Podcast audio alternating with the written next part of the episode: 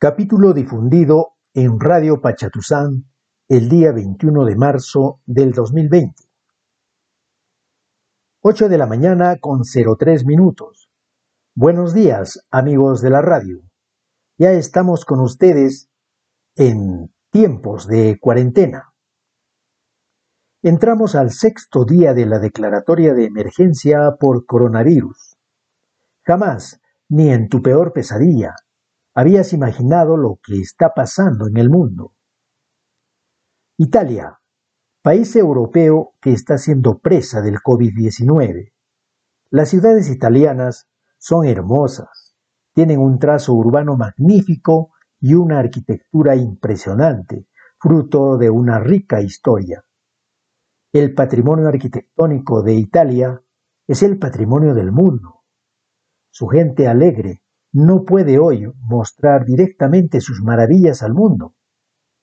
La tragedia del rápido contagio por coronavirus nos hace revisar su pasado histórico. Y lamentablemente encontramos que no es la primera vez. Hace 700 años, una pandemia de proporciones apocalípticas llegaba coincidentemente como hoy desde la China a Italia. Luego se extendería rápidamente a toda Europa. Es la peste bubónica que llegó en los barcos de China a los puertos italianos. En esos años, entre 1347 y 1353, en tan solo seis años, la peste mató a 25 millones de personas en Europa. Y si agregamos las víctimas mortales de Asia y el norte de África, estamos hablando de aproximadamente 75 millones de personas muertas, víctimas de la peste bubónica. En esos años del siglo XIV, la educación llegaba a unos pocos, la mayoría sumida en total ignorancia, la población vivía bajo el oscuro manto de los dictados de la Iglesia cristiana, la cual tenía inmenso poder político, imponiendo normas de conducta, sometimiento y obediencia al poder divino. En ese tiempo en las ciudades no había agua potable, tampoco había sistema de desagüe tal como lo conocemos hoy. Las calles eran estrechas algunas empedradas y la mayoría de tierra afirmada. Todas las calles tenían en el medio un canal central, por donde discurría el agua utilizada en los hogares, palacios, templos, comercios.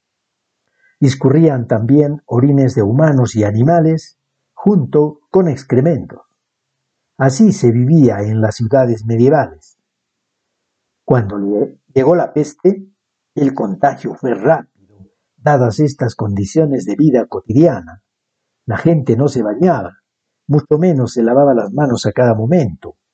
Los malos olores del cuerpo estaban presentes en reyes, princesas, sacerdotes y vasallos. Yersinia pestis es el nombre de la bacteria que portaban las ratas.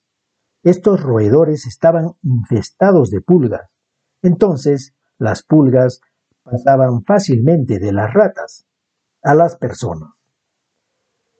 En esos tiempos, años 1350, no había ni remota idea de los microbios, virus o bacterias. Todo mal y muerte que provocaba la peste se explicaba como un castigo divino por el pecaminoso comportamiento de los humanos.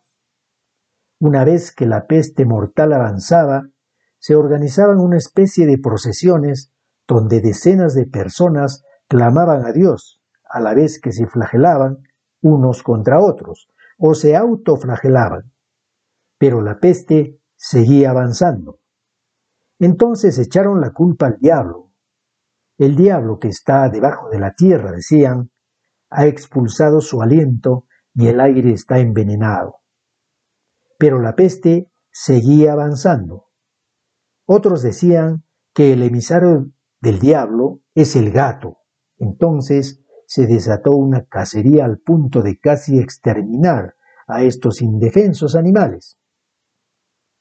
Los gatos, para muchas personas aún hoy, son aliados de Lucifer. Pero la peste siguió matando por miles y millones. Por allí otros decían que eran los judíos quienes tenían la culpa. Igual se desató un genocidio de personas acusadas de ser judíos culpables de la peste. Otro por allí decía que los emisarios del diablo eran las personas que practicaban la hechicería y la brujería. Bueno, para este punto me puse a buscar información al respecto. National Geographic nos cuenta que entre el siglo XIV e inicio de la peste bubónica hasta mediados del siglo XVIII, se condenaron y quemaron en la hoguera entre 40.000 a 60.000 personas acusadas de hechiceras y brujas. La mayoría brujas, muy pocos brujos. Esto aparte de los linchamientos y muertes directas que no entran en las estadísticas. Pero la peste no se detenía. De lo que se decía hace 700 años a lo que se dice en este siglo XXI acerca de las pandemias, aún existen similitudes. En estos días se ha desatado una serie de teorías conspirativas acerca del COVID-19. Las teorías conspirativas están de moda en el Internet y tienen mucho efecto en las personas. También están en redes sociales las noticias falsas, los fake news. Pasados 700 años, los humanos arrastramos la tendencia por atender y creer en explicaciones de todo tipo, lo cual refleja nuestra natural condición de miedo a lo desconocido, a lo que no podemos ver. Entonces, lo mejor será que me quede en casa. Gracias amigos de la radio. Hasta el próximo jueves.